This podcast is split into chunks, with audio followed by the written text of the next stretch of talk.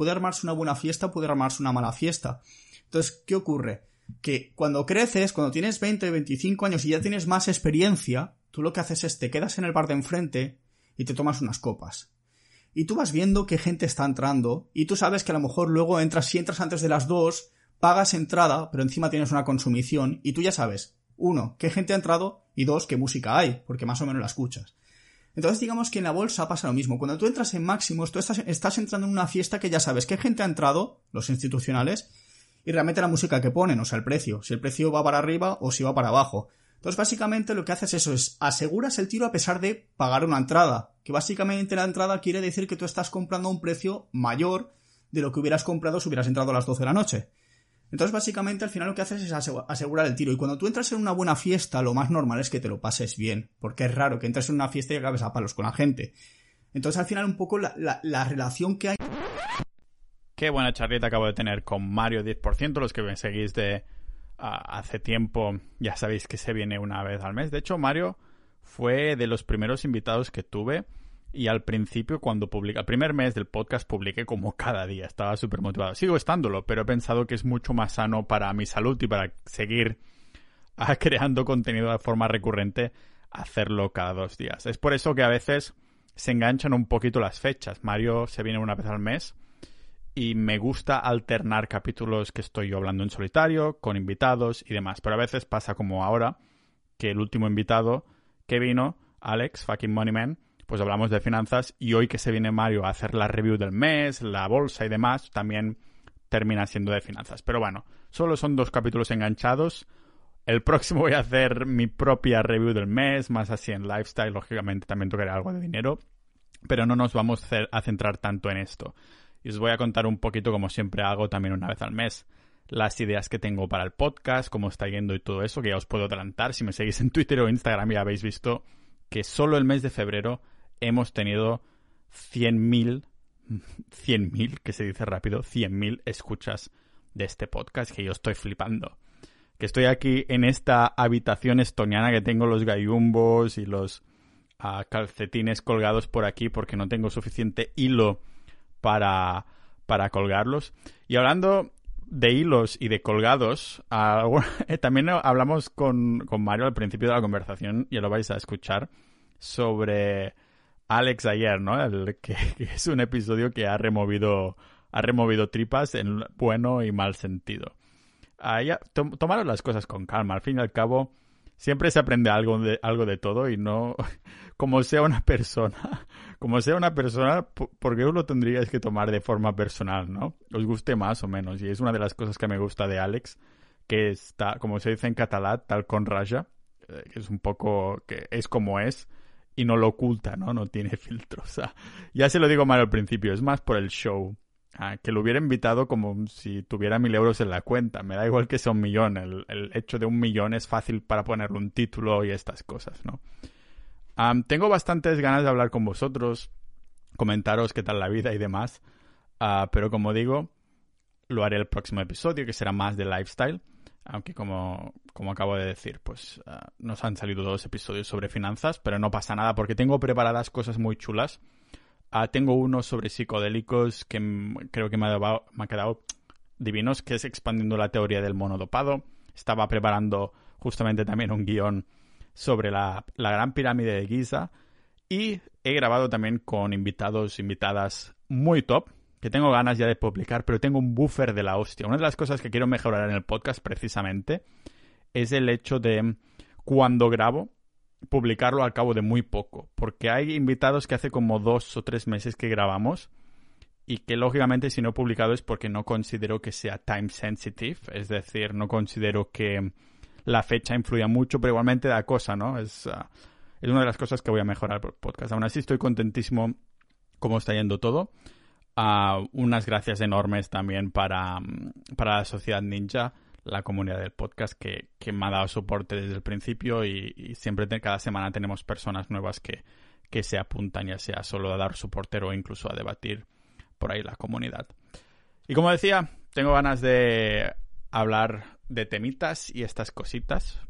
Pero os voy a dejar ahora con la conversación con Mario. Ya veréis, siempre que viene Mario sale el tema de, eh, bueno, él está trabajando con JF Partners y demás. Y no sé si lo sabíais, no, creo que no lo hemos mencionado en ningún capítulo, que tienen un curso de bolsa gratuito a que es muy top.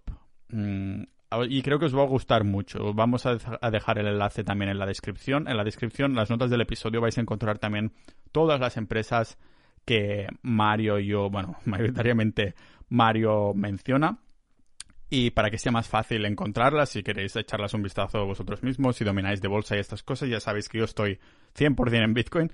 Pero justamente ahí, aparte de los tickers de las empresas, también vais a encontrar el curso de bolsa gratuita de JF Partners. Ya sabéis que Javier del Valle ah, también vino al podcast a hablar un poquito. No tocamos tanto bolsa, sino un poco más lifestyle, lo que es el, él como persona, ¿no? y que también me gustó mucho, lógicamente. Así que nada, os voy a dejar con el episodio. Mirad las notas del episodio si queréis expandir aún más. Pero yo creo que la expansión que hace Mario y su conocimiento de bolsa es absolutamente increíble. Por eso estoy contentísimo que sea. Yo creo que ya lo podemos llamar colaborador del podcast una vez al mes para tocar todos estos temas de, economía, de bolsa. Y lo bueno que tiene, aparte de muchísimas otras cosas, por eso es un buen amigo, es también el hecho de que se explica a nivel muy básico. Es decir, Ah, he hecho short a no sé qué y dice short, recordad que es tal cosa, ¿no? Para que al fin y al cabo este podcast es de mil y una cosas, aunque últimamente hay bastante énfasis en las finanzas, pero no siempre es de finanzas. He tocado psicodélicos, historia universal, ah, psicología, absolutamente todo lo que hay, negocios online. Así que nada, ahora sí, vaya intro, me ha quedado más larguita. Y el capítulo de hoy va a ser larguito, pero bueno, lo podéis disfrutar aún más. Así que un abrazo a todos y os dejo aquí en el podcast multidisciplinar de Pau Ninja.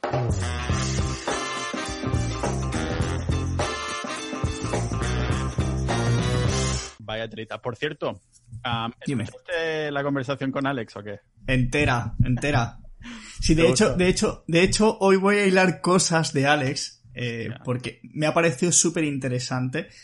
Eh, también es cierto, mira, lo hablaba con un amigo mío que me ha dicho, que de hecho te lo he escrito antes, que le ha parecido brutal, es que, o sea, Alex es un tipo que tienes que entenderlo y si lo entiendes, aprendes que te cagas. O sea, luego te puede gustar más, te puede gustar menos, puedes amarlo, puedes odiarlo, pero realmente él es, es, es como es, o sea, es así. Y es un tío que tiene mucha, mucha cabeza. De hecho, yo he aprendido muchas cosas de él. O sea, yo, yo era bastante pesimista y a mí en ese sentido me ha metido muy por la vereda de tienes que ser optimista. Porque la bolsa, si no eres optimista, no llegas a ningún lado. O sea, si eres un agorero, no vas a ganar dinero. Y tampoco se trata del dinero, sino se trata de entender cómo funciona esto. Claro, sí.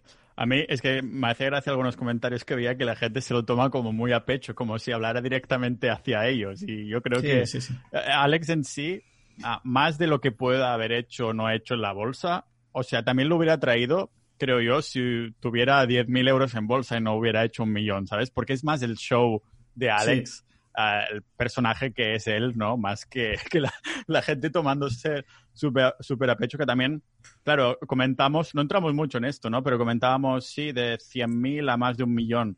La gente decía, claro, hombre, si va, entras así, pero lo que la gente no sabe, que esto no le pregunté, pero yo sí lo sé, ¿no?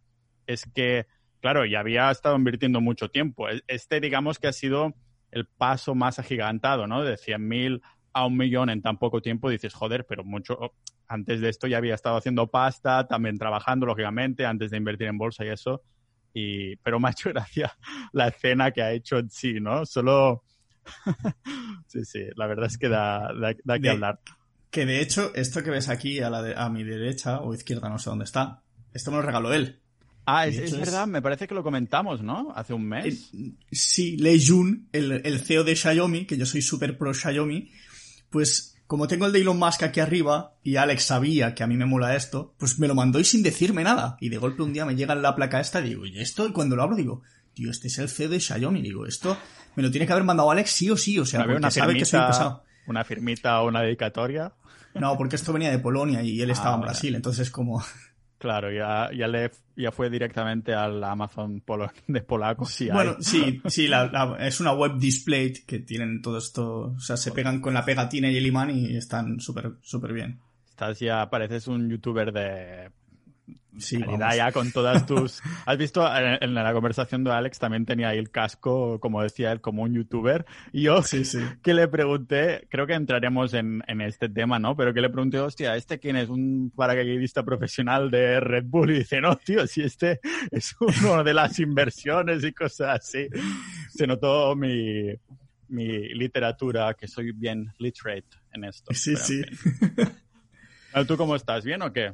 Sí, bien, un poco mejor. Aparte de mis cosas personales que he tenido estos días atrás, bien, bien. Bueno, hemos atrasado un poquito este episodio, pero no pasa nada porque sigue siendo... O sea, siempre se puede hacer un review del mes atrás. Incluso aunque estuviéramos seis meses sin hacerlo, se podría hacer un review de lo que ha pasado hasta este momento. Y estoy intentando... Uh, una de las cosas que estoy intentando hacer mejor para el podcast es el hecho de publicarlo más cuando, bueno, que si grabamos hoy no, no tardar dos semanas. Lógicamente, con tus episodios son time sensitive. O sea que, demás. La bolsa ha dado bastante juego y cosas que hablar, ¿no? Ah, supongo que ahora tocaremos y tal pero... Sí, sí, la verdad, eh, ha sido un mes movido, o sea, bastante movidito. Que bueno, ya tocaba, en realidad no es una cosa que, que digas, uff, me ha pillado un poco a pierna cambiada. De hecho, yo de forma natural ya había hecho algunas, había tomado algunas medidas un poco de forma natural porque no me estaba gustando la cosa. Pero, pero bueno, nada, ha corregido un poco el mercado. Bueno, ha corregido que si miramos los resúmenes de cómo ha ido el mes, el SP500 ha acabado en verde y el Nasdaq también, más 2,61%, más 0,93% respectivamente. No vemos que haya pasado gran cosa. ¿Qué pasa? Que subió mucho, ha corregido, ha habido una corrección de mercado, eh, pero nada de lo que asustarse. O sea, sí que ha sido ¿Qué pasa? Que cuando tú estás en máximos y hay toda la euforia, toda la gente comprando máximos, tal, eh, pues llega un momento que tiene que deshinchar de alguna parte. O sea, ha deshinchado, ha corregido, ha hecho una, una, corrección que todavía no sabemos si va a seguir corrigiendo o no. Sí que es cierto que, digamos que han hecho un poco de soporte en las medias de 50 días, pero podría volver a perderlas porque la ha recuperado y no hubo mucho volumen en la sesión de ayer. Pero, pero bueno, habrá que ver un poco lo que hace hoy.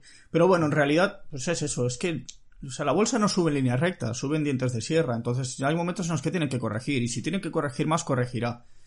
Claro. Ah, igualmente, también dentro de mí tenía un poquito de ganas que algún mes no fuera tan verde, porque todos los que has venido desde julio eran no solo verdes, sino con unos números impresionantes, ¿no?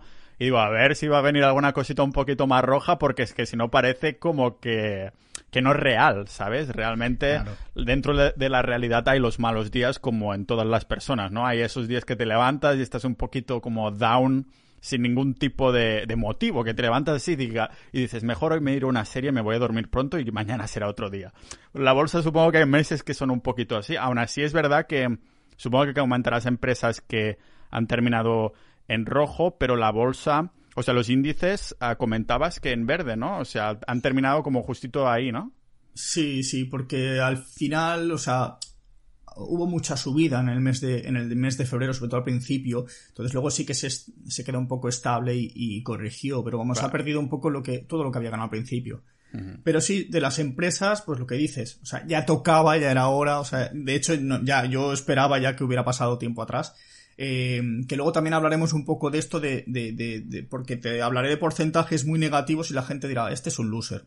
Bueno, pues sí, pero no se trata del porcentaje. El porcentaje muchas veces son sobre empresas que de hecho las ganancias muchas veces hay que restarle cierta rentabilidad porque mm, yo no doy recomendaciones, pero mi punto de entrada muchas veces no está en el momento en el que lo digo, sino a lo mejor tres o cuatro o cinco días después cuando empieza a hacer ese movimiento que a veces no ocurre. Entonces, por ejemplo, el mes pasado te dije Sunrun, eh, con el ticket Run, es una empresa que yo personalmente, o sea, la tengo analizada 50.000 veces, me gusta, pero es como ni fu ni fa, ¿sabes?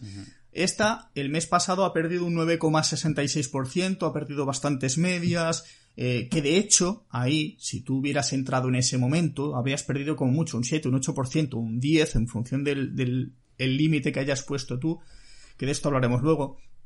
Pero al fin y al cabo, pues eh, le ha cogido la corrección, estaba en una zona que parecía que iba a romper y rompió hacia abajo y, nada, se fue al garete y ya está. Aún así, ahora tocaremos más empresas, pero claro, al fin y al cabo las empresas que comentas no es para entrar y salir a la misma semana, al mismo día, sino son empresas que tú te quieres mirar para ir relativamente a un plazo más largo, ¿no? O sea, que aunque bajen un mes, que está bien comentarlas y tal, pero que no es como, ostras, ya está, se ha acabado. ¿A qué podemos hacer? Ha bajado un 10 o no, he tenido razón, me gustaba, pero o que, sino, ni mucho menos, ¿no? Que es algunas, lógicamente, ah, te puede cambiar tu opinión al cabo de unos meses, pero que es la opinión de cuando tú comentas empresas así es que te están gustando para tal vez incorporar, ah, ya sea ya lo has hecho o lo vas a hacer en un futuro, depende de cómo entres o no entres, ¿no?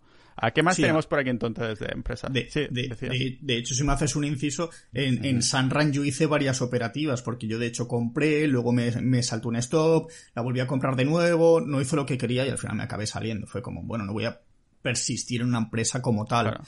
Tenemos la suerte de que por otra parte te dije otra que era Ozone Holdings. Eh, Ozone lo ha hecho muy bien, porque a pesar de...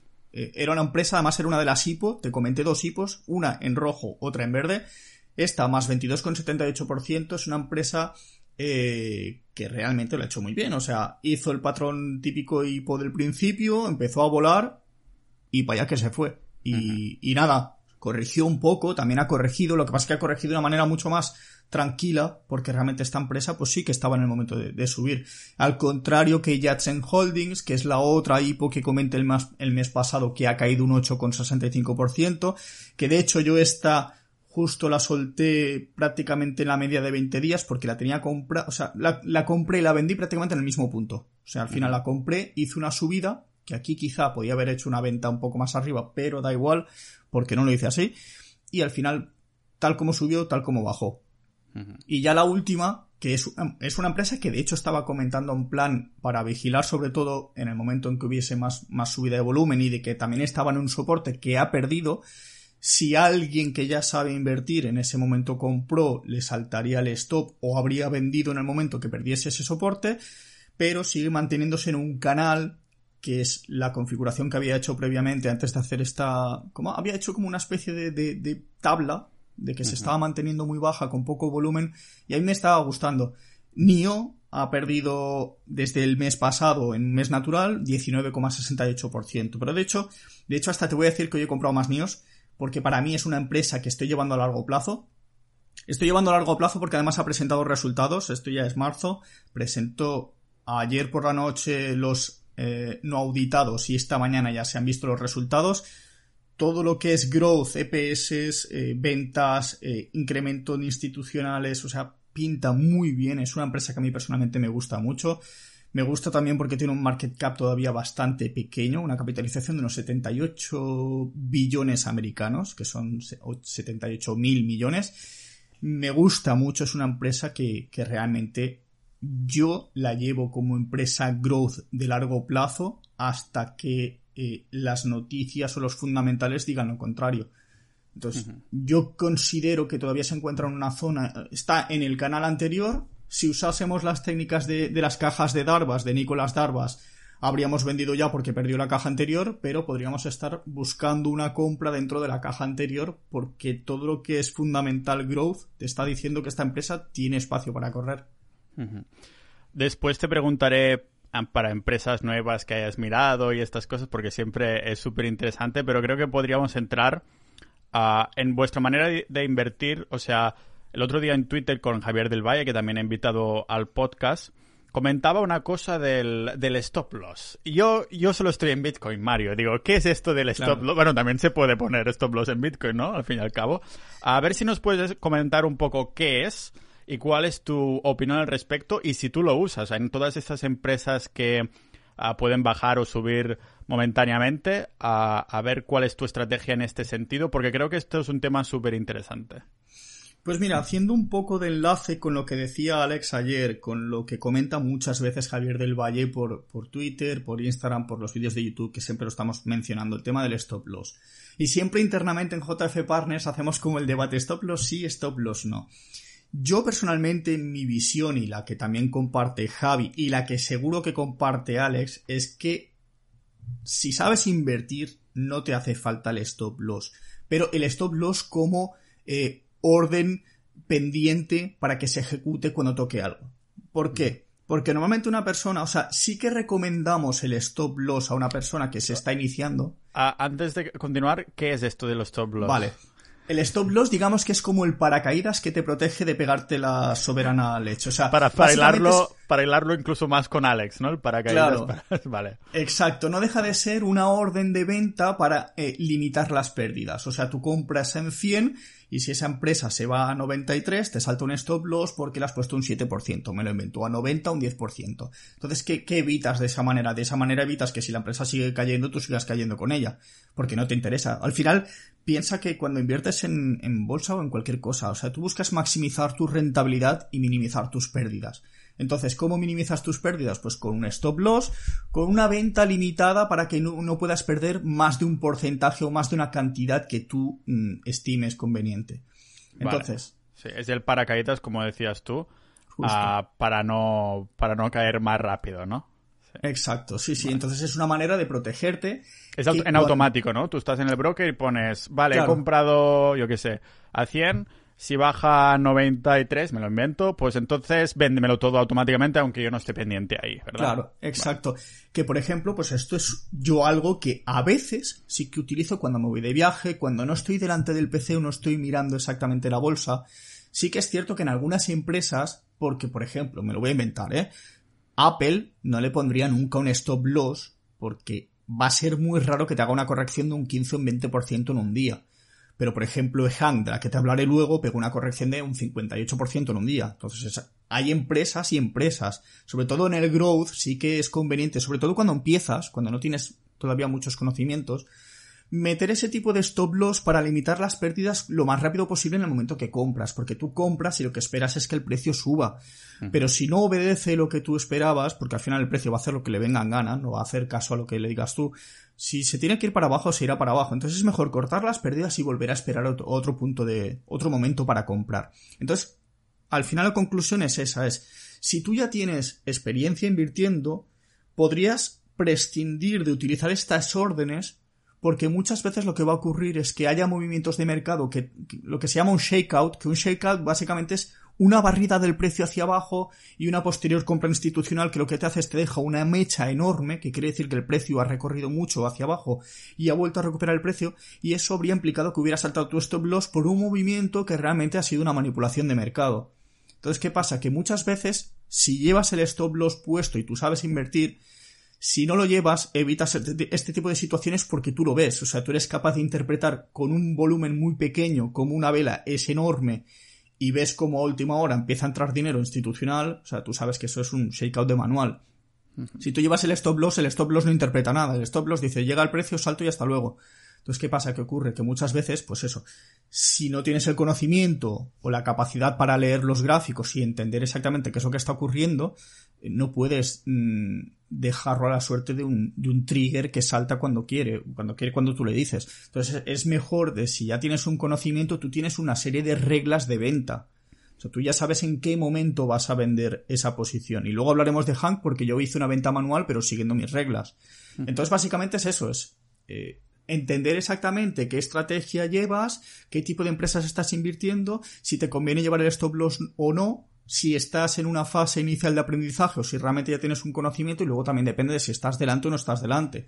Porque quizá si tú estás trabajando todo el día en las franjas de horario de la bolsa, pues quizá sí que te conviene tener a lo mejor un stop loss mucho más holgado, no tan ajustado, para que no te vayas saltando constantemente. Y también, también depende de mucho, si es value, si es growth, es que depende mucho. Vaya, que hay debate interno dentro de, de, lo que es el sector de la inversión, que no hay, digamos, una respuesta correcta de stop loss sí, stop loss no, sino que, como según dices, ¿no? Depende del perfil de cada persona y su situación personal, ¿no? Claro, todas, o sea, realmente todas las respuestas son correctas, ¿eh? O sea, usar stop loss es bueno, sí, y no usar stop loss es bueno, sí, también. O sea, es que depende mucho. Yo, yo lo he usado mucho tiempo y, y, a mí me ha ido mal. A mí personalmente no me gusta. Porque al final también es una cuestión de mentalidad. O sea, que yo, pues soy así de gafe que cuando pongo un stop loss me salta. Punto. O sea, es como, le estoy dando la razón al precio para que, un, una razón para que el precio vaya a buscar ese stop loss, me eche y rebote. Y de hecho me ha pasado, pero la cantidad razón del de veces. Precio. Sí. Claro, entonces muchas veces he empezado a quitarme el stop loss confiando en que el movimiento es hacia arriba y no hacia abajo y la empresa de golpe ha empezado a subir como un cohete. Entonces, como para qué voy a poner un stop loss y, y, que a lo mejor por un movimiento de volatilidad, porque las empresas en las que entro yo son muy volátiles, que a lo mejor en tres segundos te ha subido y bajado un 10%. O sea, yo he visto algunas que hacen pam, pam, pam y dices, ostras. O sea, y te deja fuera de juego y de golpe te hace más 25. Entonces. Claro. Vale, entonces tú personalmente la usas bien poco, ¿no? Si te vas de vacaciones a Lanzarote, entonces sí, tal vez. Sí, sí, de hecho en Lanzarote tuve stop los puestos, eh, alguno me ha saltado de viaje, alguno me ha saltado en reuniones, en comidas o lo que sea, porque por ejemplo, o sea, Pau, tú y yo estamos aquí en Barcelona y quedamos para comer pues no voy a estar mirando el móvil todo el rato si es un día de alta volatilidad. Prefiero poner 4 o 5 stop loss y digo, mira, si saltar, saltaron. Que me pongo también alarmas. O sea, que yo lo que hago no es ponerme esto, pero sí que me pongo alarmas. Entonces, cuando sucede algo, miro el móvil, miro qué pasa, vale, volumen bajo, tal. Entonces ahí decido. Pero claro, intento que cuando estoy fuera de casa no esté pendiente del móvil. Claro, me imagino a Alex, ya que hoy hablábamos de él y demás con estas alarmas en el móvil en una cena de Navidad. Bueno, familia, un segundo que estoy aquí manejando el dinero, la cuenta familiar y estoy aquí con el milloncito y, voy a hacer una, una compra-venta o algo así. claro, supongo que ah, dices, hostia, si le he metido 50, 50 euros, tal vez le pongo stop loss, pero si estoy ahí metido ya hasta las, hasta las cejas, dices, bueno, a lo mejor que está muy bien quedar con los amigos, pero estoy aquí con el, con el sueldo de varios meses que les puedo invitar a varios cafés, cenas y hasta limos. O sea que... Claro, es que, a ver, y, por ejemplo lo que comentaba Alex, Alex no usa el stop loss ni, ni tal, pero sí que se fija en los soportes. Y él sabe que si pierde el soporte, él sale del mercado, que es un poco lo que hago yo, lo que hace Javi, lo que hacemos un poco la mayoría en general. O sea, buscamos esos soportes donde decimos, si es que pierde esto, es que la cosa pinta fea. Y muchas veces, pues no, lo toca o se acerca o disimula, ¿sabes? Hace como un amago de voy a asustarte, voy a echarte el mercado y de golpe hace pum para arriba, dices. Entonces hay que ser un poco también, hay que ser más listo a veces que el propio mercado en ese sentido, decir, vale, vamos a interpretar qué pasa y en función de lo que pasa tomo una decisión u otra. Claro, vale. al principio hablamos también que he dicho, hostia, el tío ese que tiene en el casco, que es un Ah, que, es un paracaidista profesional y el tío me dice que no, que eso es por el troleo, que, que tú me mandaste una foto del que tienes un libro de este chaval, ¿no? bueno, este chaval, de este, este hombre. bueno, juventud, juventud acumulada, como dice Laura de Sociedad Ninja. Ah, ah, claro, entonces, como mm, ¿Qué, comentario tienes en este sentido? Porque entiendo que entonces este fue un gurú, o no sé ni si está vivo, no sé nada. Yo pensaba, ya te digo, que era un paracaidista. No, el señor, hablamos del señor William O'Neill. William O'Neill es uno de los, por así decirlo, no es el padre ni mucho menos, pero es uno de los que ha llegado a recoger como una especie de Biblia de los gurús, uno de los gurús. Growth. Sí, lo llamamos gurú, pues lo llamamos gurú, pero Sin vender cursos, sí. Eh, es una persona que me refiero, se, se, enfoca sobre todo, o sea, que básicamente ha aprendido de otros inversores del pasado de Growth y él más o menos ha recopilado su propia estrategia, por así decirlo, que no es suya como tal, pero sí que es cierto que la ha parametrizado y entonces más o menos pues tienes una serie de, de cosas, de datos, de, de análisis concretos en los que él a base de estudios, a base de mucha información también de otros inversores, más o menos ha recopilado, ¿vale? Entonces, en este sentido, si nos volvemos a ceñir al tema de las ventas, al stop loss y tal, eh, yo es algo de lo que recojo bastante, o sea, que me gusta, me gustan sus enseñanzas en ese sentido. De hecho, esto lo he aprendido por Javier del Valle, que también se ha nutrido de, William O'Neill, Fernando Ruiz, o sea, un poco eh, todo, todo el sector de la inversión. Alex también, ya lo dijo, ha empapado de, de William O'Neill. Al final, algunas de las reglas que, generalmente se conocen y que quizá con el tiempo están empezando a cambiar, te dice que principalmente cuando abres una posición te tienes que proteger. Y básicamente cuando tú entras en una posición, al final es lo que hacemos prácticamente todo el mundo. Abres posición y si esta posición se va hacia abajo, él dice un 7, un 8%, simplemente te sales, no era el momento, recoges hilo y te lo guardas. Y al final esperas hasta que esa empresa pues vuelva a dar un punto de entrada para volver a intentar eh, tomar esa tendencia alcista. ¿Qué ocurre? Que eh, si lo utilizas sistemáticamente, volvemos a lo de antes, si tú utilizas esta regla sistemáticamente 7-8% o 10, lo que sea, y un día hay una empresa que está rompiendo el máximo y parece que se está yendo hacia arriba y, tal, y a lo mejor en ese momento te hace un, movimiento de volatilidad y tú estás poniendo ese stop loss y, se va hacia abajo y luego de golpe vuelve a tirar hacia arriba. Yo normalmente lo que hago es, si abro posición, por ejemplo, al principio, en la apertura del mercado, lo que hago es esperarme un poco, ver ¿qué sucede? ¿Qué pasa? Que la bolsa normalmente en Estados Unidos en horario, horario de España, tres y media hasta las cuatro y media, quizá cinco, hay mucha volatilidad, hay muchas operaciones, la gente está invirtiendo, entonces hay mucho movimiento.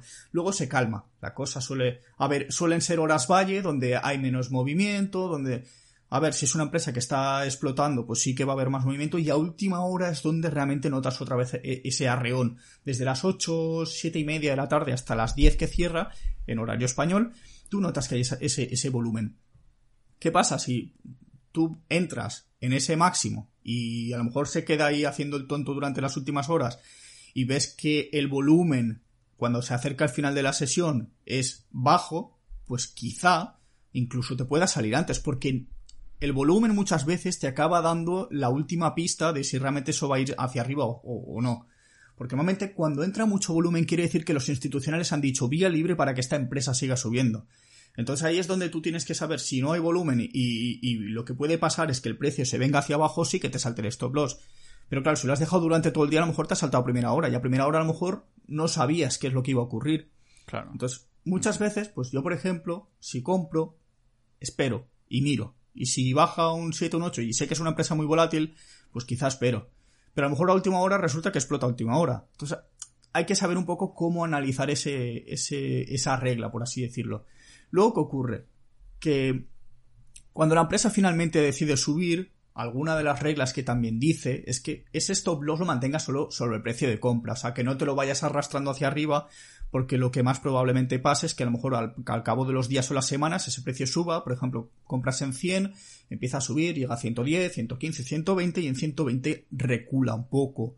Es normal, o sea, es lo que decíamos, la bolsa sube por las escaleras y, tiene que ir pues tomando pausas entonces esas pausas son normales. Lo que no es normal es subir vertical. O sea, que una empresa eh, esté a 10 y en tres semanas te llegue a 100 no tiene sentido porque le estás metiendo una, una salvajada. O sea, es un, es mil por ciento de rentabilidad no tiene mucho sentido. Entonces, en ese sentido, lo que buscas es eso, esas, esas consolidaciones, tal. Entonces, a partir de ahí ya cambia un poco la estrategia de salida, porque ya vas utilizando quizá las medias. Estas, estas correcciones que va haciendo te van sirviendo de soportes y tú ya vas teniendo referencias sobre las cuales puedes ir vendiendo si el precio retrocede. ¿En qué porcentaje más o menos recomienda entonces vender este señor en su, en su Biblia? En ese momento, al principio, es el 7%, la regla es 7%, pero posteriormente lo que va haciendo es, mm, lo hace con semanas, con tiempo, eh, rollo, eh, si pasan, si no recuerdo mal, las primeras tres semanas y sube un, más de un 20%, esto está un poco desactualizado porque el mercado últimamente está muy, muy dopado, por así decirlo. Pero si pasan tres semanas y llegas a un 20-25%, lo que suele pasar es que corrija un poco. Entonces tú lo que podrías hacer es salirte, o sea, salir un, vender una parte de tu posición en ese punto y, dejarla correr. ¿Por qué? Porque luego tiene otra regla que te dice deja correr ocho semanas esa empresa. Porque en ocho semanas le puedes estar dando aire suficiente para ver si realmente la tendencia va a ser hacia arriba. Entonces, ¿qué pasa? Que luego si vas buscando otros inversores, vas viendo que hay eh, reglas como la de las medias móviles, que es algo que utilizo yo mucho. Yo me apoyo mucho en medias móviles porque me parece bastante útil. La 10 semanal, que es 50 diaria, para mí es una media que si la rompe hacia abajo con mucha fuerza, yo prefiero salirme. Entonces, al final es un poco por eso te digo, cada cual tiene que encontrar un poco la, forma de saber cómo salirse. Y, hablo hoy sobre todo por el tema de las salidas, por cómo ha pasado este mes, por ejemplos que han ocurrido y porque mucha gente sabe cuándo comprar, pero no tiene ni idea de cuándo vender. Entonces, creo que casi es tan importante saber cuándo vender como cuándo comprar. Y tú cuando entras en una empresa, tú ya más o menos tienes una idea de hacia hasta dónde crees que podría subir. No, lo vas a saber nunca con la certeza 100%, porque nadie lo sabe. Pero sí que es cierto que tú vas viendo el movimiento y vas analizando un poco qué es lo que puede suceder después. ¿Qué pasa? Que una empresa, si sube, pues eso, Ehan, de, la, que vamos a hablar ahora si quieres, eh, Ehan es una empresa que hace, drones y que empezó desde los 10 dólares, eh, sí que fue haciendo consolidaciones, consolidaciones, pero de golpe empezó a tirar como si no hubiera mañana. Eso, en una empresa de este calibre, no es normal no es normal porque sabes que algo está pasando. O sea, estaban metiendo, estaban inyectando dinero, pero a, chorros. Entonces dices, vale, yo sigo la corriente, pero tonto no soy. ¿Qué pasa? Que llega un momento en el cual tú también dices, oye, tengo que recoger un poco de hilo porque esto se, está yendo de madre y esto no va, no va a pasar así eh, para siempre. Que es lo mismo que pasó con Bitcoin. Sí, eh, viste en el caso de Han que estaban poniendo ahí pasta. En este sentido, ¿cómo, cómo se puede ver esta, esta cosa? El volumen. Ah, o vale. sea, eh, el volumen te dice, o sea, tú ves la cantidad de transacciones que hay y en EHAN era como, eh, superaba, el, el- recuerdo que esta me la avisó Al- Albert, Albert Brecht, un amigo mío que me llevo súper bien con él y siempre me está soltando empresas, a veces en plan, va- vamos buscando los dos, y me dijo, además es que me dijo, mira el volumen de esta empresa.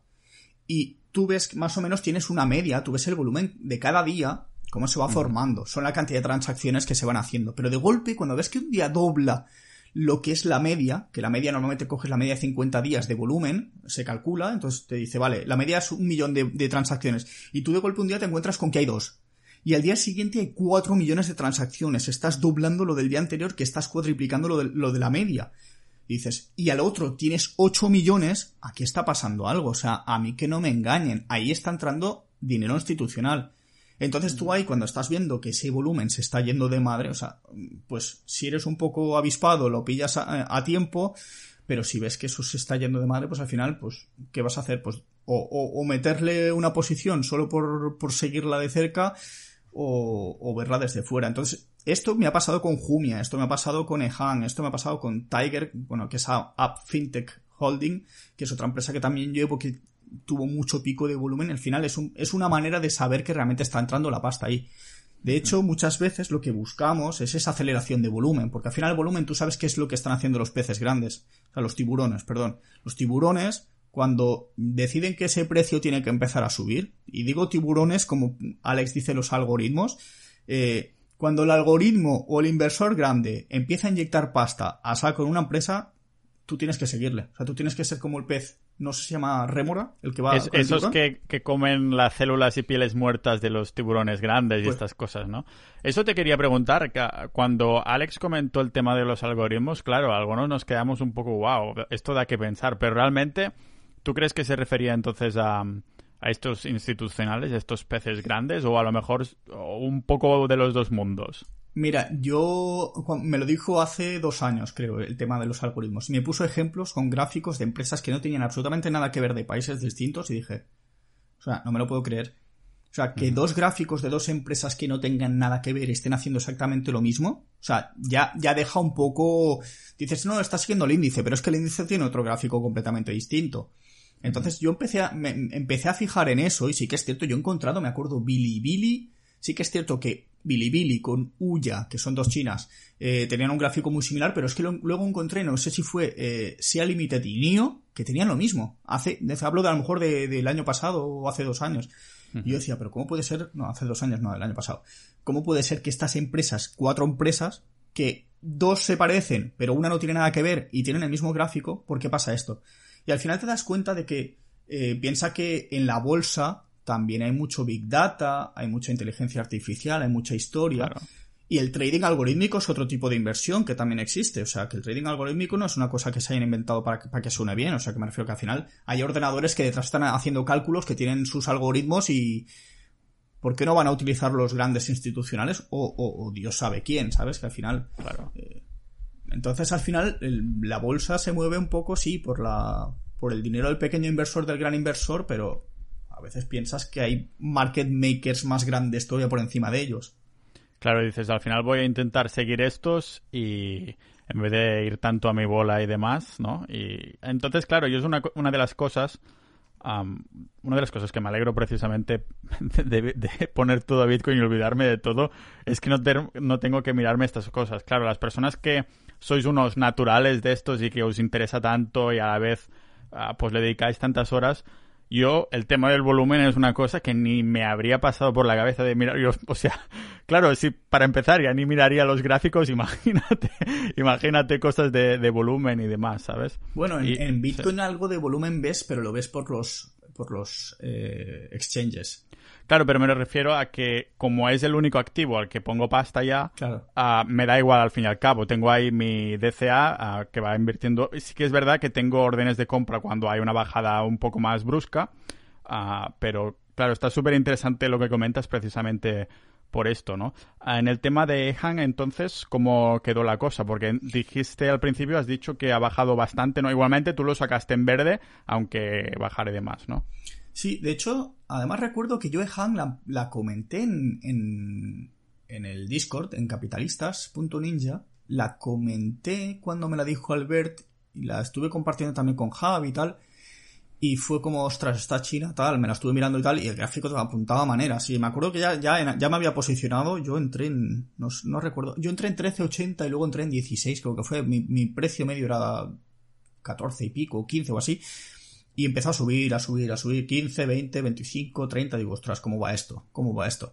Y empezó a subir, a subir, a subir, y llegó un momento que además luego Carlas, otro chico de JF Partners, me dijo, eh, ¿te has fijado el volumen de los últimos dos días, cómo está aflojando? Y él ya cerró una parte de posición, él entró más tarde, pero cerró posición también. Y yo hice más o menos lo mismo que él. Dije, voy a cerrar, voy a soltar aquí un poquito porque no me acabo de fiar de esta empresa. Y solté, si no recuerdo mal, en 80. En 80 después de haber marcado un máximo 99 con 98, además creo, 98 con 98, algo así, que llegó casi a 100, no llegó a marcarlo. Y ese día ya cuando hizo una vela, que fue, si no recuerdo mal, fue una vela de estas que deja mucha mecha por arriba y poco cuerpo por abajo. Entonces ya, ya ahí te da la sensación de que algo está ocurriendo. Y yo al día siguiente ya vendí. Vendí una parte en 80 y pico o así, no recuerdo exactamente. Y dije, el resto lo voy a mantener. Mantuve, corrigió, hasta los 65 o así. Pero yo como ya llevo una parte más pequeña, ya había recogido, ya prácticamente había recogido todo mi dinero y ganancias, o sea, al final, porque vendí con casi un 600%, al final era como vendí. Claro, le, saqué una, le saqué un trecho enorme. Es lo que pasa? es lo que decía un, ese de Twitter que me encantó la respuesta que te hizo. En vez de Mario 10%, Mario 1000%, ¿no? me, encantó eso. Yo tengo que, tengo que trincar todavía algún 1000%, no he llegado. O sea, lo máximo que, que he llegado a ver en cuenta ha sido 700. Joder. Pero, y, y con penis alguna, bueno, penis 300 y pico también. Pero bueno, el caso es que eso, que yo mantuve una posición con la que me sentía cómodo y que más o menos no afectaba tanto a mi cartera. Es que yo, yo me vi un momento que tenía el 30 y pico, casi 40% de mi cartera metido en EHAN. O sea, una empresa que te sube un 600% en tres semanas fue como, es que claro, encima yo entré con mi posición completa desde el, primer, desde el minuto cero. O sea, entré con todo, con todo, mi posición normal. Y claro, se te multiplica por 6 esa posición y dices, ostras, entonces ya en ese momento dije, recoge hilo, me reduje la posición más o menos a lo que tenía Tilray y Tiger, la de Upwork, eh, Up FinTech, ah, es un nombre raro. Eso. Entonces, más o menos para ponderarlas, tener las tres más o menos al mismo peso, que luego encima Tilray se me sumó lo de Wall Street Bets, que ya fue una fiesta eso, al final no, mi cartera parecía un cohete, te lo juro. O sea, llegó un momento que era, o sea, esto, o sea, yo veía billetes por todos lados, digo, pero ¿cómo puede ser esto? Pero bueno, el caso es ese. Lo dejé pasar, subió y rompió máximos, dije, no puede ser que Han, porque estuvo como dos semanas en lateral y luego de golpe sube. Dices, o sea, eh, no, no tiene sentido, no tiene sentido. Y de golpe sale un informe de Wolfpack Research, que al final es una empresa que se dedica también a inversión y todo el rollo, que básicamente, o sea, te hago el resumen así muy resumido, dijo que la empresa era un fraude, que no vendían nada, que las fábricas eran un desastre, eh, de hecho, se metieron en la fábrica grabaron toda la fábrica y tal, que además la pintaban como si fuera eso, vamos, el bazar chino del barrio más pobre de España, y dices, y yo cuando vi el vídeo dije, a ver, sí, eh, veo cosas que no me agradan como inversor, pero también me lo podía esperar porque es una empresa bastante reciente, como quien dice, pero vamos, me la estás pintando como que esto es un desastre. Yo he trabajado en fábricas en Barcelona del sector tecnología que daban mucho más miedo que esa fábrica, digo, ya hubiera trabajado yo allí, ¿sabes? Y luego resulta que además decían, no, es que aquí han entrado un día entre semana y han estado grabando y no había nadie. Digo, ya, a ver, lo has grabado en febrero y a lo mejor se te ha colado de que es año, o sea, es fin de año chino. Y a lo mejor estás grabando entre semana cuando están de vacaciones. Entonces hubo muchas cosas que yo me leí en informe y, hay cosas que dices, ah, pues tienes razón, pero hay otras cosas que, que se veía como mucho sensacionalismo. ¿Qué pasa? Que muchas veces estos research que hacen estos tipos Citron Research, el Wolfpack este, eh, lo que hacen es puramente especulación. O sea, especulación en el sentido de que no me extrañaría que en 125 cuando marcó el techo se metiesen a cortos a tope. Eh, cortos, explico lo que son. Cortos al final es, te prestan acciones que tú crees que van a bajar. Entonces tú ganas cuando estas acciones eh, bajan. Digamos que apuestas a la baja se metieron de cortos hasta las trancas, liberan un informe y lo que hacen es bajar el precio desde ciento y algo que estaba, porque ya había corregido un poco, hasta prácticamente 48. O sea, reventó la media de 20, la de 50 la tocó y la, perforó. Entonces ahí dices, vale. Todo por ese informe. Claro, porque el informe lo que les dejaba muy mal lugar. ¿Qué pasa? Que al día siguiente Sí, entonces entiendo, entiendo que este, esta asociación o lo que sea, el Wolfpack Research, que tiene bastante poderío, ¿no? Por lo, por lo que tiene pinta, si son capaces de, solo con un informe, aunque dices que el día siguiente también pasó algo. Sí, a ver, el día siguiente Han sacó una nota de prensa diciendo que, que no, que no era fraude ni que mucho menos, pero fue como muy escueta, fue como, bueno, nos excusaron y al cabo de unos días o así grabaron en su propia, o sea, dieron más información y tal. Y a ver, yo no me creo ni lo uno ni lo otro, por así decirlo. O sea, eh, Han no es una empresa para subir todo lo que ha subido hasta entonces, me lo creo. Eh, pero tampoco creo que sea tan mala como la estaban pintando, porque ahí básicamente lo que hicieron fue hincharse a cortos desde 100 hasta 50, pues imagínate todo el trecho que se llevaron. O sea, eh, eh, ¿qué pasó? Pues que yo, por ejemplo, cuando vi esa vela con ese pedazo de volumen, a mí me empezaron a saltar las alarmas de Weeble, de, oye, eh, mm, falling fast, está cayendo fuerte, el volumen está subiendo, el volumen está subiendo, y yo empecé a buscar, digo, ¿qué ha pasado? Vi la noticia y dije, vale, análisis rápido, digo, no voy a permitir perder mi soporte. Entonces yo la media de 20 ya la había perdido, ya estaba viendo que la estaba perdiendo. Yo dije, si no pierde demasiado allá la de 20, mantengo. Pero cuando vi que seguía bajando, dije, no tenía stop loss puesto. ¿Y qué hice? Básicamente me fui a mi broker, Interactive Brokers, y dije, oye, si baja de 65 me vendes todo. Pum, rompió, bajó hasta 48 y fin de la película. Entonces al final es un poco lo que venía contando antes. Que podía haber ganado más dinero, seguro. Si hubiera vendido en 80 o en 125, pues sí. Eh, pero al final es lo de siempre. O sea, no, queremos también mm, comprar en mínimos y vender en máximos y eso no lo consigue. Justo al punto exacto, ¿no? Claro, La gente no te permites que no sea el punto exacto, aunque sea un poquito más arriba, dices, ostras, a, conténtate con esto, ¿no? Al fin y al cabo. Pero igualmente has dicho que ya vendiste la, la mayoría cuando viste esos volúmenes raros y cosas así, ¿no? Sí, sí. Que, que, luego realmente el comportamiento que hizo fue bueno, ¿eh? Porque fue consolidando y marcó un canal. O sea, marcó una caja de Darvas ahí muy perfecta y tal. La rompió, que no me pareció normal que la rompiese tan rápido. Entonces, ¿qué pasa? Que yo cuando me rompió la caja de Darvas por debajo dije, hasta luego y salgo. Mm, que yo en ese momento, o sea, ahí me podía haber marcado el trade de la historia. O sea, porque no estuve atento. Porque yo estoy acostumbrado a operar con De Giro desde hace muchos años. Y todavía no me acostumbro a que en Interactive Brokers yo puedo entrar en cortos. Y hubo un momento que en el que yo cuando vendí mi posición pensé, o sea, lo pensé en un, pero en un microsegundo dije, ¿y si? Yo no me acuerdo cuántas acciones llevaba, 150 o yo qué sé, no me acuerdo cuántas llevaba. Dije, ¿y si vendo 300? O sea, que es vender mis 150 y me pongo en cortos con otras 150 y me la llevo hasta la media. O sea, lo pensé, ¿eh? No tuve valor ni, o sea, fue como, pum, flash por la cabeza que luego, claro, a toro pasado dices, oh, hubiera sido el puto amo, sí, claro. Eh, y si mi abuela estuviera viva, pues sería mi abuela viva, ¿sabes? Es como... Claro.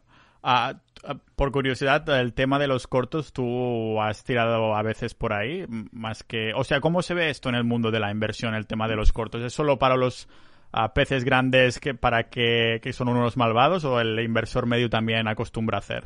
Los puede utilizar todo el mundo, menos en De Giro. Bueno, en De Giro puedes, en, en Estados Unidos no, pero en, en, Europa, lo que sea así. De hecho, yo mi primera experiencia con cortos fue muy buena porque entré en cortos en Telefónica, entonces ahí era fácil ganar. Esto lo iba a decir ahora, digo, seguro que fue alguna cosa del IBEX. sí, de hecho, de hecho, de hecho, he hecho triplete, he hecho triplete porque he entrado en cortos. Bueno, triplete no con la eh, con, Telefónica, con Santander y con Sabadell. Con las tres he hecho cortos y las tres, las tres he ganado pasta. Es como, a ver, pasta. He ganado miseria porque me, metí con poco dinero, pero fue como por sensación. Digo, hostia, quiero practicar cortos. Digo, ¿dónde puedo practicar cortos en una empresa segura donde no me vaya a salir mal? Dije, pues en el IBEX. Y cogí, y con el Sabadell, y con la otra, y con la otra, y dije, oye, y de hecho, Telefónica lleva un 10% de rentabilidad gracias a unos cortos que dice que mm, me la bajé en 10%. vino, vino de aquí tu, tu nombre, tu seudónimo en internet. Mario Telefónica 10%. No, no, no, no, qué va. ya, ya, ya. Hostia, pues es buena experiencia. Aún así no acostumbras a tirar de cortos. No, no, mira. Eh, mi, mi, filosofía o mi mentalidad es que, a ver, te voy a explicar una cosa, y es que a mí, a mí me toca las narices un poco cuando salen estos eh, grandes hedge funds o gestores de fondos que te vienen a, a, la, a la CNN o por ahí. De hecho, esto Javi también lo ha comentado varias veces, de que no es eh, mm, ético o moral el salir en la televisión en un medio nacional de Estados Unidos que tienes un alcance, alcance internacional a decir que una empresa está cometiendo un fraude cuando tú a lo mejor no tienes la, mm, la certeza de lo que estás diciendo y estás diciendo delante de todo el mundo que aparte de que tus inversores, la gente que te ha confiado su dinero, está entrando en corto en esa empresa, estás incentivando que otras personas, otros particulares entren en cortos porque tú públicamente estás avisando a todo el mundo de, oye, nosotros nos hemos posicionado en cortos tú haz lo que creas conveniente. Claro, ¿qué pasa? Que un inversor que no tiene mucha idea y que se deja llevar por las recomendaciones del gurú de turno y le sale el señor Pepito Grillo a, la CNN a decir que tiene que entrar en cortos en cualquier empresa, pues otra persona llega a entrar en cortos y, y haces el efecto llamada, efecto llamada, efecto manada, como quieras llamarlo. Pero la gente empieza a meterse en cortos y a lo mejor esa empresa realmente es una empresa que no tiene nada de lo que están diciendo, pero tú estás hundiendo el negocio de esa empresa en la que hay gente que está invertida en largos, que tiene acciones compradas de esa empresa, de una empresa que a lo mejor está mucho más limpia de lo que están diciendo, y te están mm, cribando, o sea, te están minando, o sea, te están hundiendo el precio. Entonces, moralmente, no me parece bien, de hecho, yo lo, yo lo considero hasta un delito, o sea, de si sales ahí sin pruebas o sin realmente tener la razón, la empresa tendría que tener todo el derecho de compensar a sus inversores por la culpa de este, de este, de este tipo de actitudes, ¿sabes? Sí. como inversor... Sí, estoy contigo en esto. De hecho, creo que lo comentamos el mes pasado con el caso de GameStop, que lo primero que pasó es que salieron los peces grandes en la tele diciendo, ah, ¿sabes? O sea, para que para el efecto llamada que dices tú. Claro. Entonces, es, que es manipular, eso es manipular el mercado. O sea, tanto para decir que vamos a posicionarnos a favor de una empresa como vamos a posicionarnos en contra que de hecho me parece peor posicionarte en contra, porque al final es que lo veo como mentalidad de escasez. O sea, lo veo como tienes que salir ganando tú a costa de lo, de lo mal que lo está haciendo otro. Yo personalmente lo, lo de Sabadell esto lo hice por jugar, o sea, yo podría haber estado en cortos desde hace un año y me podría estar ganando un 100% o un 200, lo que sea, porque me hubiera entrado en Telefónica a 5 y está en 2 y pico o 3, no sé cuánto está, y estaría ganando dinero, pero es que no me parece moral tampoco meterme en contra de una empresa, a pesar de que la pueda criticar, si la critico no entro, ya está, o sea, me olvido de ella y a lo mejor desalento a los inversores a meter su dinero ahí, que tampoco le afecta porque realmente no estás haciendo que baje el precio. Al final, la motivación sería alentarlos a que entren en una empresa porque así generamos más volumen, hay más transacciones. Entonces, ya te digo, el tema de los cortos es un tema que habrá gente que estará a favor y, y, no, tampoco critico a la gente que opera en cortos a lo mejor con un pequeño movimiento, una corrección o lo que sea, pero tampoco es algo que a mí realmente me, salga de forma natural decir, ah, me voy a meter en cortos aquí.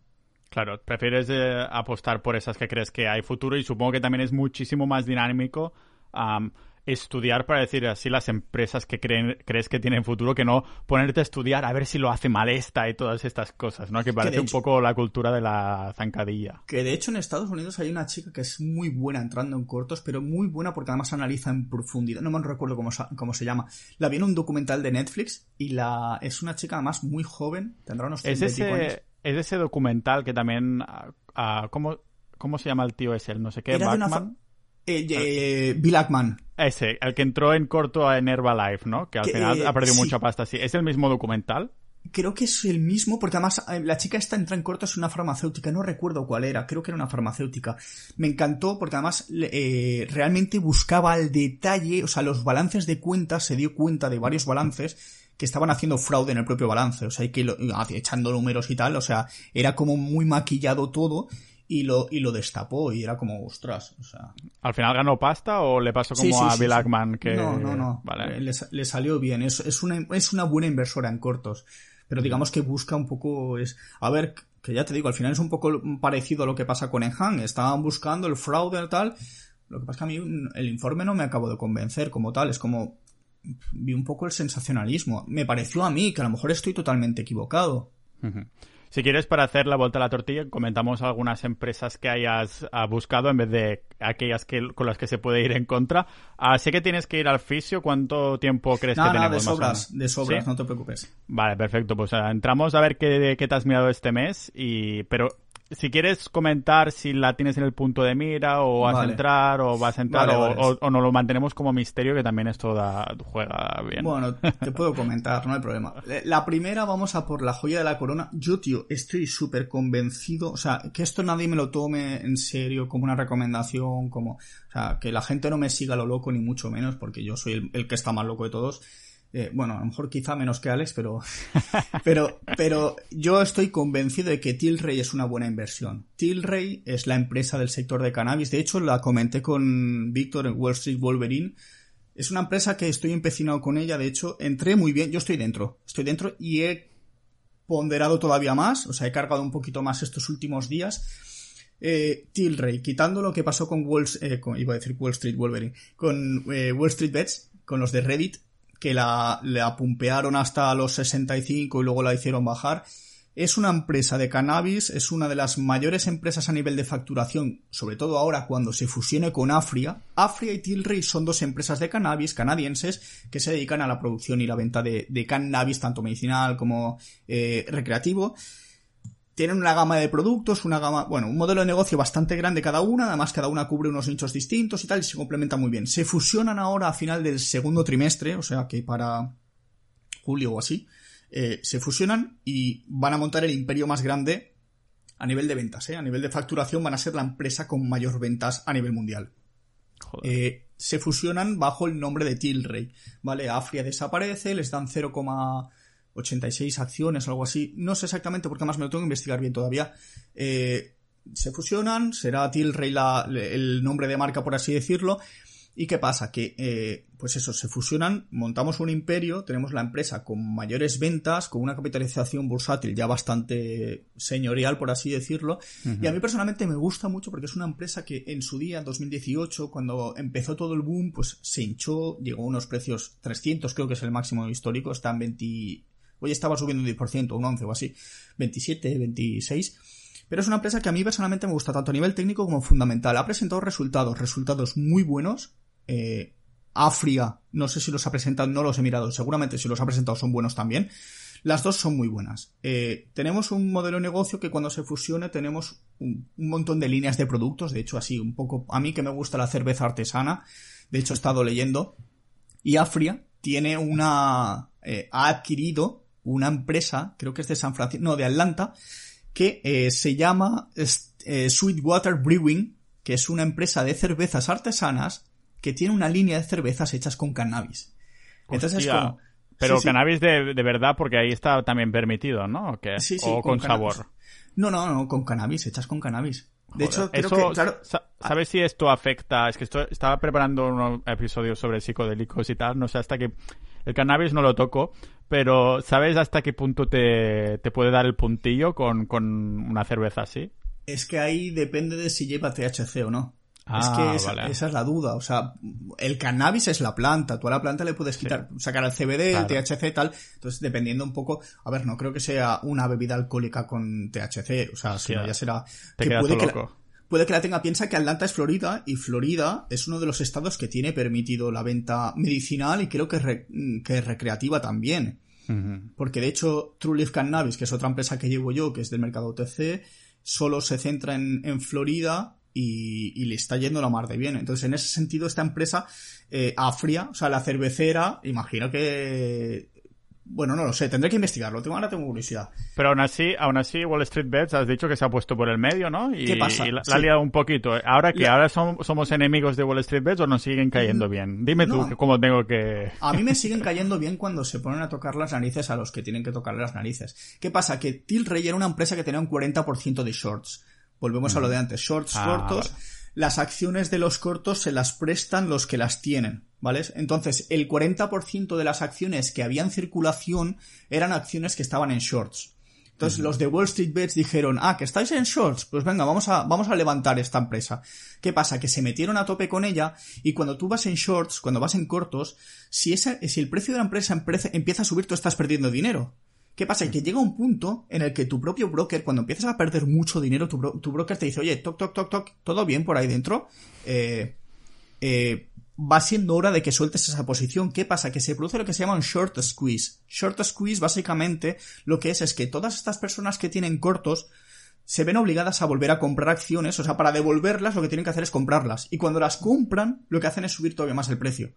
Ah, vale. Entonces suben verticalmente. ¿Qué pasa? Que se llevaron eh, Tilray. Yo había entrado en la bajada anterior que estaba teniendo, de, que llegó a 17, 17, 16 o así, y yo empecé a cargar como un animal, o sea, me puse hasta las cejas de, de, de Tilres. ¿Qué pasa? Que luego rompe, llega a 20 y pico, y desde 20 y pico empiezan a meterse estos.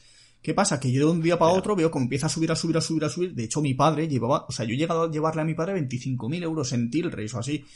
Y fue como. Hostia. Claro, porque yo, iba, yo, yo la veía como una inversión para este año, pero en plan fuerte. Y la cartera de mi padre, a ver, es más grande. Pero me refiero, yo la había comprado, pero con todo el convencimiento, además se lo expliqué y le dije, no, no, me dice, sí, sí, que me gusta, que me gusta. Yo a mi padre le explico a veces un poco las empresas. Y total que, claro, cuando llegó a 65, yo aguantando como, como un cabrón, o sea, aguanté como un cabrón, o sea, lo pasé mal, entre comillas, porque no estaba acostumbrado a llevar tanta pasta en una sola posición. ¿No pensaste en vender entonces? Claro, pero yo, yo fui listo. Entonces yo dije, vamos a hacer lo que, lo que, su, lo que me predico a mí mismo. Es, vamos a dejarla ver hasta dónde sube y cuando yo realmente vea que corrige es cuando vendo. Me da igual perder esa rentabilidad por encima porque yo quiero ver hasta dónde va subiendo. ¿Qué pasa? Si yo podía haber vendido en 30 y hubiera dicho, wow, he cogido un 100%. Pues muy bien, pero si puedo coger un 200 mejor, ¿sabes? Pero ¿qué pasa? Que llegó hasta 65, hizo un martillo, o sea, hizo ya un, una vela muy fea porque abrió con un gap alcista enorme, que ya era, si rompía los 70 era como esto se va a 300, bueno, 300 no, pero, pero sí La forma de decir, sí. Pero ¿qué pasa? Que luego hizo bajada, al día siguiente abrió con gap bajista, creo que fue, hizo un, una vela así muy volátil tal, y yo ahí dije 45 fuera. Y en 45, en vez de vender toda mi posición, vendí solo la posición que me estaba molestando. O sea, yo quité de encima todo ese sobrante de dinero que a mí me suponía un nivel de estrés alto. Claro, o sea, si, para ponerlo a modo de ejemplo, te refieres a que si entras con 100 y ya tienes un 120 euros de beneficio, sacas los 100 que has invertido inicialmente y juegas con los 20, para decirlo así entre comillas. Más, más o menos. Yo básicamente llevaba 250 acciones y solté 100. ¿Solté 100? Solté 100. Solté 100 y me quedé con 150. Claro, reduje prácticamente, no la mitad, pero prácticamente la mitad dejé de ganar bastante pasta, ¿eh? porque realmente desde 65 hasta 40 y creo que fueron 43 o 44, o sea, y esperé un poco y podía haber vendido un pelín, más arriba, eh, le dejé de ganar bastante pasta, pero fue, es que me dio igual, porque realmente yo lo que quería era aguantar esta empresa, lo que no quería es que de golpe de haber llegado a 65 me bajase de nuevo a 17.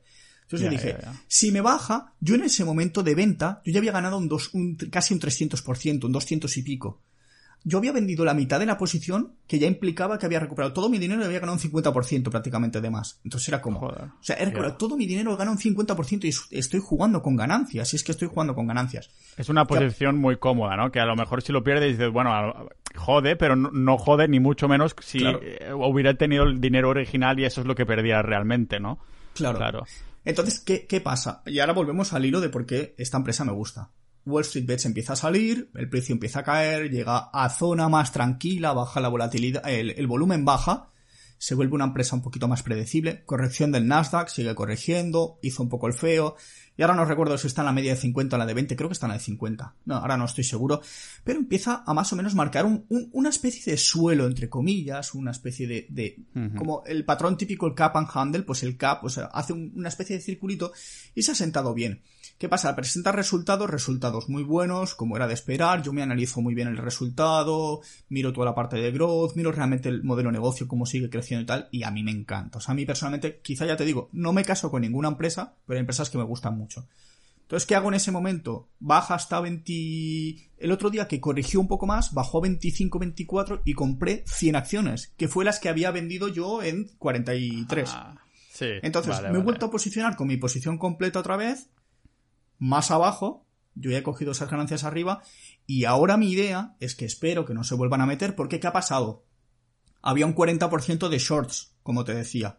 Ahora hay un 23,90 y pico, 24%. O sea, se ha reducido. o sea, los de Wall Street Bets sabían lo que hacían y les ha funcionado un poco que se han quitado encima la mitad, ¿no? De los que estaban ahí con shorts. Que, que, para este tipo de empresas normalmente llevan, llevan shorts. O sea, es normal que lleven shorts. Pero eh, a mí no me parecía tampoco muy normal. A ver, entiendo que hay mucha gente que todavía el cannabis no se lo cree, el tema de que vaya a crecer y tal, y entonces estaban en cortos. Pero digamos que han barrido un poco. Sigue habiendo una buena cantidad de shorts, que para mí también es interesante que los haya, porque si vuelve a subir va a haber otro short squeeze, pero no tan grande como el que hubo. Pero, como te digo, eh, noticias que voy viendo. De hecho, Tilray, el primer cargamento que llegó a España fue de Tilray, fue hace unas semanas, creo que fue Que de hecho hubo un GABA, un accidente, un camión que lleva, estaban, estos no fueron los de Tilray, ¿eh? No sé si lo viste, que hubo un camión... ¿Que transportaba cannabis o qué? Plantas de marihuana, sí, eran traficantes. El la típica furgoneta de alquiler de Ruzafa, o no sé cómo se llama, eh, en, un, en un puente, por debajo de la vía del tren en Gabá, eh, tocó techo, el, el techo se fue todo para afuera y el camión fue con las plantas de marihuana circulando. Y se le Pero un, momento, entonces esta noticia es noticia precisamente porque en España no está permitido, ¿no? Que estaban haciendo una transportando algo que no era muy legal, digamos. No, no, estos estaban haciendo transporte que yo dije de broma, ya ha llegado el primer cargamento de Tilray. Ah, vale.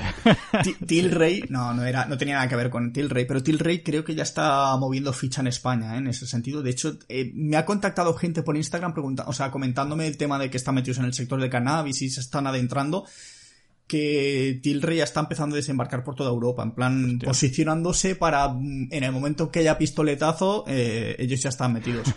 Espera un segundo, voy a hacer un inciso porque tengo la batería súper drenada, tengo el cargador aquí al lado, esto ya ni siquiera lo corto. Cuéntale a la audiencia un momento a qué vas a, hacer al fisio, que si tienes la espalda un poco mal o qué está pasando. Ah, bueno, no, es que estoy como una cabra y, y estoy entrenando demasiado bestia. No, básicamente, al fin y al cabo, eh, voy al fisio porque me hace falta, porque si haces deporte, de hecho esto es una recomendación de deportiva también, he hecho muchos años de atletismo, he hecho 21 años de atletismo. espera, que no te, Sí, pero yo, yo, sigo, hablando, yo sigo hablando, yo sigo hablando y sigo contando. He hecho muchos años de atletismo y si haces deporte y me estás escuchando, eh, que sepas que deberías ir a un fisio osteópata de vez en cuando a hacer descargas musculares. Hostia, pues con este mensaje continuamos con la siguiente. ¿Cuánto tiempo tenemos antes de que vayas al fisio? Eh, Sí, media horita me sobra. Llevamos ah, una vale, pues ¿eh? ah, sí, por eso, por eso, digo... No, pero voy, a ir más rápido porque es que lo de Tilray me apetecía contarlo y creo que merecía... es súper interesante. Además, el tema en Portugal nos llevan años de ventaja en muchísimos sentidos. Mira, las criptomonedas está 0% de impuestos. Por cierto, antes has mencionado capitalistas, que sepáis que capitalistas ya no se puede entrar. Ahora ah, está cerrado, está cerrado el grupo en el buen sentido, para que no muera de éxito, lo anunció aquí por primera vez. solo se puede entrar si conoces a alguien de dentro y cada miembro tiene una invitación. Somos casi 500 miembros y es para que no muera de éxito y controlar más las entradas. Esto es un buen paréntesis que quería hacer. Y claro, ah, me he acordado por esto que comentábamos, ¿no? De, ostras, Portugal 0% de impuestos en criptomonedas y también el tema de las drogas. Tiene un montón de leyes que no te molestan en, en, el sentido de que si tienes cosas, no sé exactamente específicamente, ¿eh? pero sí que sé que es muchísimo más, liberal en este sentido. Aún así, alguien me ha contactado por Instagram me ha dicho, no, que Portugal, para algunas cosas sí, pero la política un poquito mal, no sé qué. Yo creo que igualmente, aunque no esté, no sea perfecto, en el sentido de que va por un mejor camino que España, aunque la política aún, sea bastante mal y tal. Vale, marihuana, pasamos página por hoy, por este mes. Ah, si quieres, tocamos alguna otra cosita para que no se piensen que somos unos fumados en todos los sentidos literales y figurados de la palabra. Vamos a hablar de una empresa que va a conocer prácticamente el 100% de la audiencia y si no lo conoce ya nos pueden dejar de escuchar. McAfee. Su antivirus ah. ha sido actualizado. Eso. Pues, los que tienen Windows siempre McAfee. Pues básicamente McAfee cotiza en bolsa. De hecho me he enterado hace 20 minutos, porque la he estado analizando súper rápido. O sea, de hecho ya, ya, sabía que salía a bolsa, de hecho sí que lo sabía, pero no he estado muy atento. Es una empresa que ha salido hace poco a bolsa, pero realmente es una empresa histórica, o sea, que todo el mundo conoce desde pequeñitos, que el típico CD de cuando ibas a Hobby Consolas y te regalaban una demo de un juego y te venía el McAfee de regalo. Será eh, prácticamente. Pues la empresa, ¿qué pasa? Que eh, es un sector que si te paras a pensar, eh, mm, perfecto en este momento, con todo tema de eh, evolución tecnológica, internet, ciberseguridad, eh, tienes que proteger tus equipos. Eh, nada, ha salido a cotizar a bolsa. Del modelo de negocio no tengo que contar mucho más, porque al final es un modelo que, sigue siendo muy rentable, que además lo están haciendo bien. O sea, porque McAfee, ha habido antivirus que han ido muriendo por el camino, o sea, que si te paras a pensar. Pero McAfee, el Panda, ¿no? El Panda está muerto ya. Creo que el Panda murió. Hostia, joder. Creo que el Panda ah. murió. Norton creo que sigue.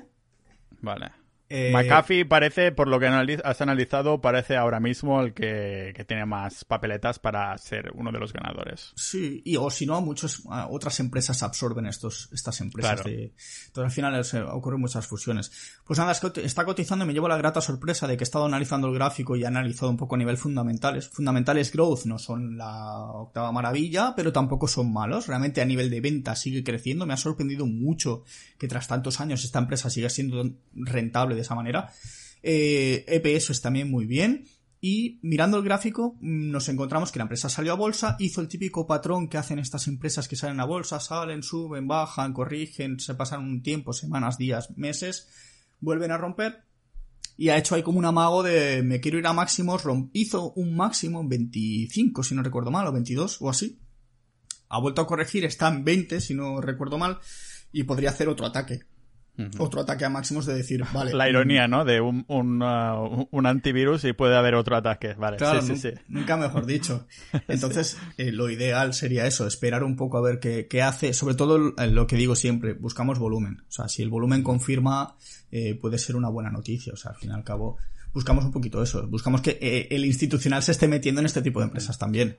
Yo creo, uh, ya que vienes una vez al mes, uh, la lección del episodio de este mes es el tema del volumen y lo importante que es también tenerlo en cuenta para los que, los que invierten y demás. Yo cada día que hablo contigo, Mario, aprendo algo distinto. O sea que eh, de este episodio seguro que salen varias cosas, pero el volumen es uno. El tema de la siguiente empresa, ¿qué tal va de volumen? eh, Rackspace Technology, RXT, es una empresa del sector cloud computing que de hecho yo la llevo en cartera. McAfee la tengo en el radar, ¿vale? No he dicho nada. No tengo posición. En RXT tengo posición desde hace ya unos días porque era una empresa que estaba ahí atacando también de nuevo máximos. Eh, es la típica empresa de San Francisco que nace en un garaje como proveedor de internet en los años 90, 96 creo si no recuerdo mal que poco a poco se ha ido convirtiendo en una empresa que, eh, que al final lo que ofrece son servicios principalmente de eh, servidores cloud y servidores dedicados. O sea, básicamente lo que hace es te ofrece un espacio en la, en la nube, por así decirlo, para tener pues lo que sea que tengas.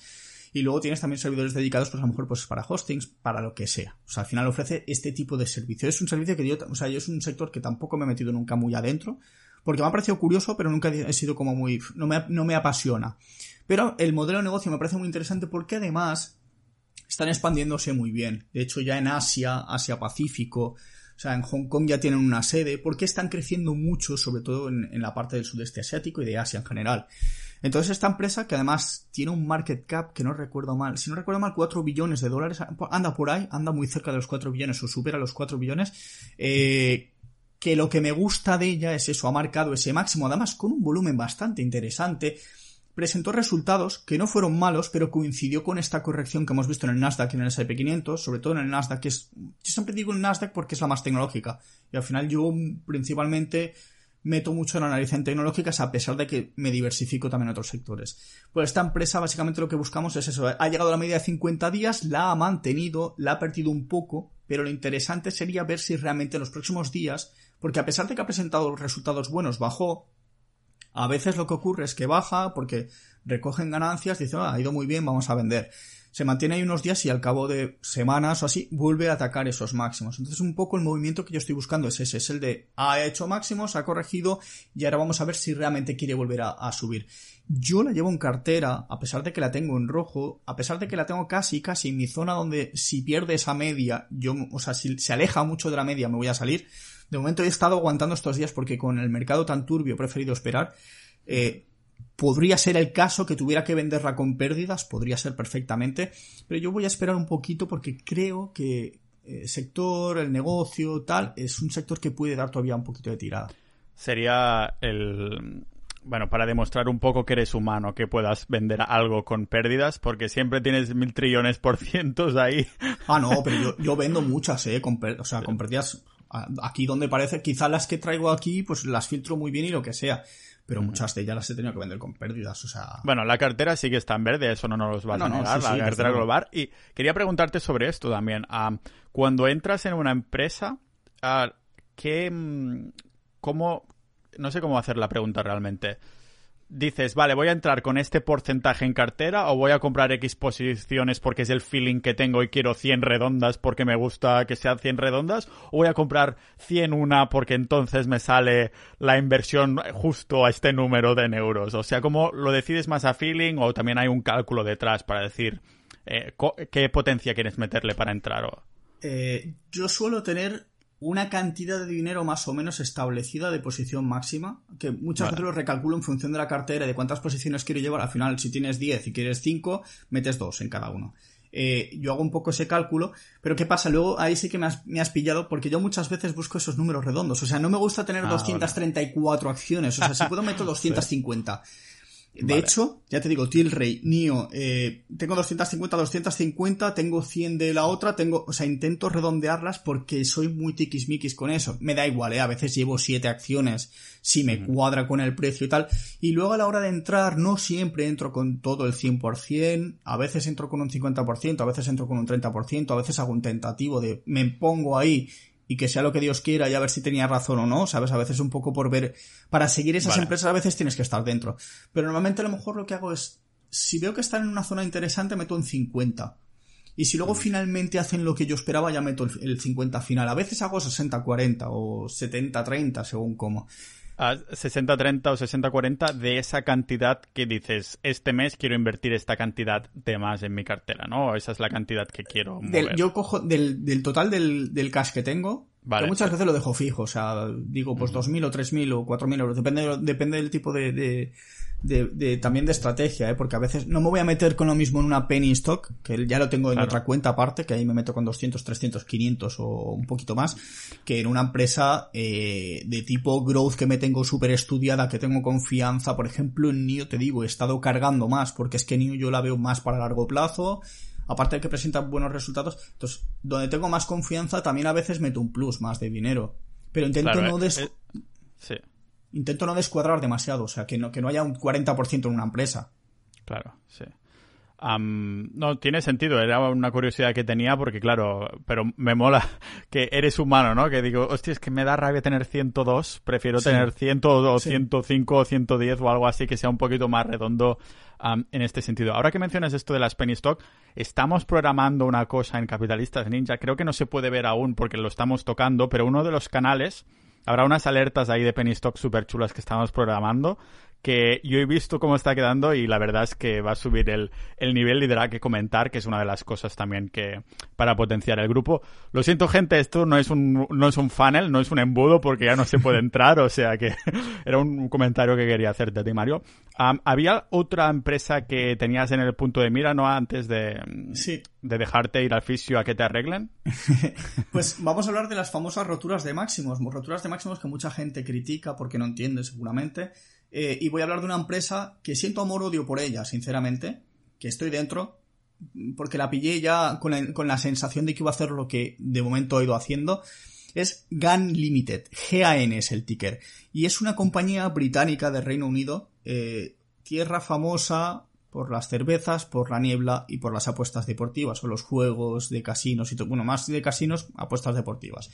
Esta empresa opera principalmente en Estados Unidos porque ha encontrado un nicho bastante potente, ya que Estados Unidos, a pesar de que, por ejemplo, estados como Nevada sí que tienen legalizadas las apuestas, los juegos y todo esto, por eso está Las Vegas allí, eh, mm, abiertamente no hay problema. En la mayoría de estados es ilegal el hecho de los juegos, bueno, los juegos estos de casino, de móvil y tal, no tanto, porque están ahí como un vacío legal, pero hay muchos estados que realmente directamente es como apuestas deportivas nada y juegos de casino, casinos físicos nada. ¿Qué pasa? Que se están flexibilizando un poco en este sentido. Y esta empresa Gun Limited lo que ofrece es servicios, pues sobre todo para el tema de, de contenido, de juegos y de soluciones tecnológicas a todas estas empresas del sector online. Es un business to business, básicamente. O sea, ofrece tu servicio a una empresa que se dedica, pues MGM, me lo estoy inventando. ¿eh? O sea, MGM, que es el casino MGM Grand, tal, le dice, oye, MGM, tengo este juego que yo que sé, hace que la gente gane, o sea, gaste más dinero por eso te digo que siento amor-odio, porque es un sector que realmente mm, está jugando con un problema. Además, yo que soy así financiero, que me dedico al tema del ahorro y tal, es como, no, no dediques el dinero a esto. Pero la empresa en sí, el modelo de negocio, si lo analizas bien y tal, es como, sí, me gusta. No estoy muy full invertido porque ya te digo, no comulgo demasiado con esta filosofía y, muchas y muchas veces me planteo venderla directamente y olvidarme de este tipo de empresas. Pero si eh, eres un poco más eh, fino y buscas, pues eso, decir, vamos a obtener un poco de rentabilidad aquí, es una empresa que está cerca, bueno, cerca de máximos, los ha tocado, ha hecho el típico patrón, volvemos a lo de antes, el típico patrón CAP, ha llegado a máximos, ha retrocedido con la corrección del Nasdaq y básicamente está volviendo a apuntar hacia arriba, está en la media de 20 días y eh, aquí, pues lo que digo siempre, si quieres entrar a lo seguro, entre comillas, busca una rotura de máximos con fuerza. Fuerza es volumen. Entonces al final sumas precio rompiendo el máximo y el volumen que acompaña, eh, pues podría ser una buena, podría ser una buena inversión. Rotura de máximos también es eso, eso que había comentado Alex en el último episodio, ¿no? Estabais ahí. Esto creo que es un tema también interesante, ¿no? De, ah, para que la, audiencia pues lo tenga en cuenta y demás. Sí, sí, realmente el, el, tema del, de máximos, o sea, a mí me costó mucho aprenderlo. O sea, invertir en máximos no quiere decir invertir en cualquier momento. O sea, cuando hablamos de invertir en máximos, lo que hacemos es eh, intentar invertir en el momento en que la empresa supera un máximo anterior, que más o menos está cumpliendo con un patrón, con una serie de características o circunstancias que hacen que el precio vaya a irse al cielo. Al cielo que puede ser un 20% más, no tiene por qué ser un 5.000. Pero al final lo que haces es básicamente seguir esa tendencia. ¿Qué pasa? Que cuando llega a esos máximos anteriores o los, o los iguala, tú más o menos estás viendo que el precio tiene una, fuerza relativa, que están entrando institucionales, que tiene sensación de que eso va a romper hacia arriba. Entonces yo muchas veces lo comparo, de hecho, esto no sé a quién se lo escucha hace tiempo, que me lo comparo con una fiesta y me encantó. ¿Por qué? Porque realmente la bolsa es como una fiesta. O sea, yo, yo, yo siempre he dicho así. O sea, Pau, ¿tú recuerdas cuando tenías 18, 19 años? Entrabas... Eh, claro, si lo recuerdo, sí. entrabas en una discoteca a las once y media de la noche, a las doce, y entrabas gratis. Y no te daban consumición ni nada, sobre todo los tíos, entrábamos gratis, pero era como, te jodes y bailas. O sea, literal. Entras literal, sí. y bailas tú solo. Y no hay nadie. Entonces, ¿qué pasa? Que hasta la una y media, dos, que es cuando empieza la gente a entrar, que es cuando ya se corta lo de gratis a las doce o así, la gente ya empieza a pagar. Entonces ahí la gente pues es como ya los van filtrando y tú pues estás dentro esperando y viendo pues qué tipo de tías, de tíos entran, qué música está poniendo el DJ, si, le si te ha tocado el DJ tonto que te está poniendo paquete chocolatero, si te pone uno que te pone un poco de música más interesante. Entonces, ¿qué pasa? Tú estás dentro y no sabes realmente lo que va a pasar y puede armarse una buena fiesta, puede armarse una mala fiesta. Entonces, ¿qué ocurre? Que cuando creces, cuando tienes 20, 25 años y ya tienes más experiencia, tú lo que haces es te quedas en el bar de enfrente, y te tomas unas copas. Y tú vas viendo qué gente está entrando y tú sabes que a lo mejor luego entras, si entras antes de las dos, pagas entrada, pero encima tienes una consumición y tú ya sabes, uno, qué gente ha entrado y dos, qué música hay, porque más o menos la escuchas. Entonces digamos que en la bolsa pasa lo mismo. Cuando tú entras en máximos, tú estás, estás entrando en una fiesta que ya sabes qué gente ha entrado, los institucionales, y realmente la música que ponen, o sea, el precio, si el precio va para arriba o si va para abajo. Entonces, básicamente lo que haces eso es aseguras el tiro a pesar de pagar una entrada. Que básicamente la entrada quiere decir que tú estás comprando a un precio mayor de lo que hubieras comprado si hubieras entrado a las 12 de la noche. Entonces, básicamente, al final lo que haces es asegurar el tiro. Y cuando tú entras en una buena fiesta, lo más normal es que te lo pases bien. Porque es raro que entres en una fiesta y acabes a palos con la gente. Entonces, al final, un poco la, la relación que hay es esa. Es tú asegúrate de entrar en máximos cuando todos los ingredientes que te hacen falta para que esa fiesta sea buena estén dentro. Entonces, cuando estén dentro, tú entras y, y a pesar de que entras pagando ese precio, tú ya sabes que el precio va a seguir subiendo. Mario, creo que ya sé qué intro voy a poner para empezar el episodio. El sneak peek del inicio sin duda va a ser esta, esta parte final de la... La bolsa es una fiesta, ¿no? Exacto, la bolsa es una fiesta, es una... Depende, claro, siempre hay fiestas que te vas a casa que dices, no vuelvo a salir nunca más. Sí, sí, y hay otras fiestas que, diga, que dices, ¡buah! Voy a vivir así toda mi vida. Pero es que la bolsa pasa igual, o sea, tú puedes entrar en la fiesta y a lo mejor digas con un orco. claro. Y, a lo mejor, y a lo mejor hasta te rechaza. Entonces, eh, es lo mismo que en la bolsa. O sea, tú puedes entrar en la fiesta y te pueden rechazar. Claro.